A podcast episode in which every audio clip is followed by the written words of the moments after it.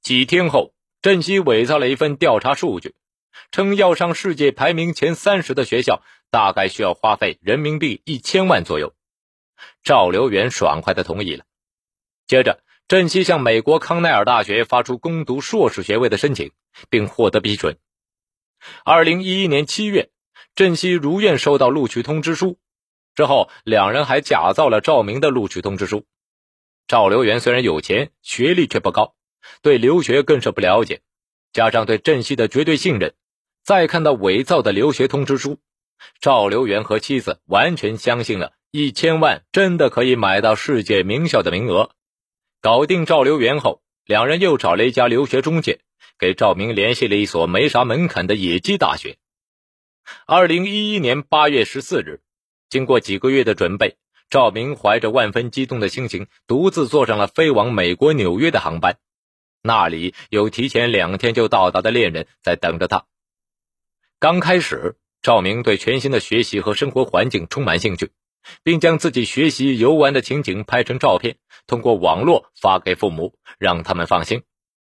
留学之初，在异国他乡，这对情侣充满希望。赵明以为他和郑西的爱情也会像纽约的阳光一样美好明媚，却不知事情并没有他想的那样美好。郑西格外珍惜这个学习的机会，将心思全部花在学业上。但相比郑西的如鱼得水，赵明因为听力和口语跟不上，无法与人交流，坚持不到一个月，竟有了厌学情绪。再后来，赵明竟逃课旅游。对于赵明的不上进，郑西不想管，也懒得去管。赵明对学习越来越提不起兴趣。三个月后，他干脆退学了。退学之后，赵明在女友学校附近租了一栋豪华别墅，又买了一辆奔驰，与郑熙一起过起了同居的快乐生活。平时郑熙有课，赵明就宅在家里上网打游戏；星期假日就开车带着郑熙购物旅游。一晃两年过去了。此时的郑熙已经今非昔比，他学习刻苦，不仅获得了全额奖学金，还与班上一个来自英国的精英男悄悄谈起了恋爱，同时开始故意疏远赵明。二零一三年九月的一天，郑熙突然向赵明提出分手，赵明百般哀求，郑熙仍然坚持分手。通过明察暗访，赵熙终于打听出女友为何突然提出分手。原来是移情别恋上了一个英国男人，赵明想不明白，自己对郑熙可谓掏心掏肺、言听计从，之前也一直口口声声爱自己的女友，为何说变心就变心？二零一三年十二月二十五日是圣诞节，按照惯例，学校放假两周，加上年假，有近两个月的时间，郑希趁着假期回到国内老家。留在美国疗伤的赵明得知郑希回国的消息后，始终无法释怀对他的那段感情，还想做最后的挽留。二零一四年一月五日，赵明踏上飞往国内的航班，来到郑西的家乡太原。见赵明居然追到自己的家乡，郑西也想和他说清楚，于是答应赴约。二零一四年一月六日晚上六点，两人入住太原一家五星级酒店。见女友肯来应约，赵明心中又重新燃起希望。然而，无论赵明如何祈求再续前缘，郑西始终态度明确，希望两人能好聚好散。赵明流泪问郑熙：“记得你以前曾对我说过，说会永远爱我，为何要出尔反尔呢？我很笨，我想了很久才想明白，是因为我能帮你出国吧，所以你情愿假装爱上我，甚至上床。”或许是想让赵明彻底死心，振西冷冷的说道：“你说的对，从头到尾我都在利用你，谁让你是一个含着金钥匙出生的豪二代呢？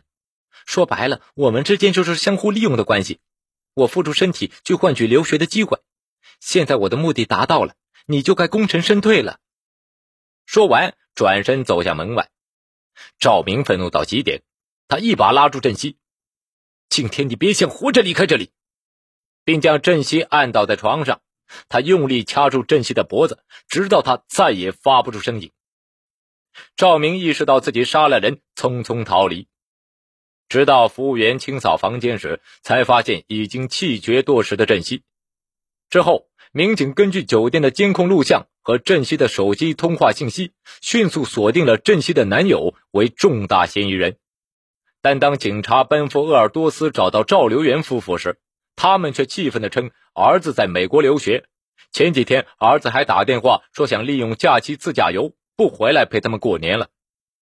当警察提供酒店的监控视频，赵留元夫妇一眼认出视频里正是他们的儿子和以前的英语老师郑熙，这才开始相信儿子卷入了一桩命案。一月十日，赵明在北京被抓获归案。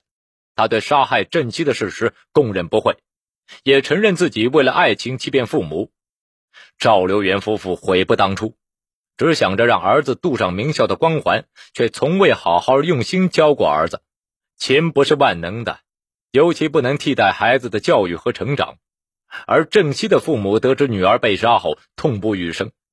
他们不明白，原本凭借自己的能力拥有美好未来的女儿。到底是被什么迷失了方向，竟酿成这样的悲剧？本集播讲完毕，感谢收听，谢谢。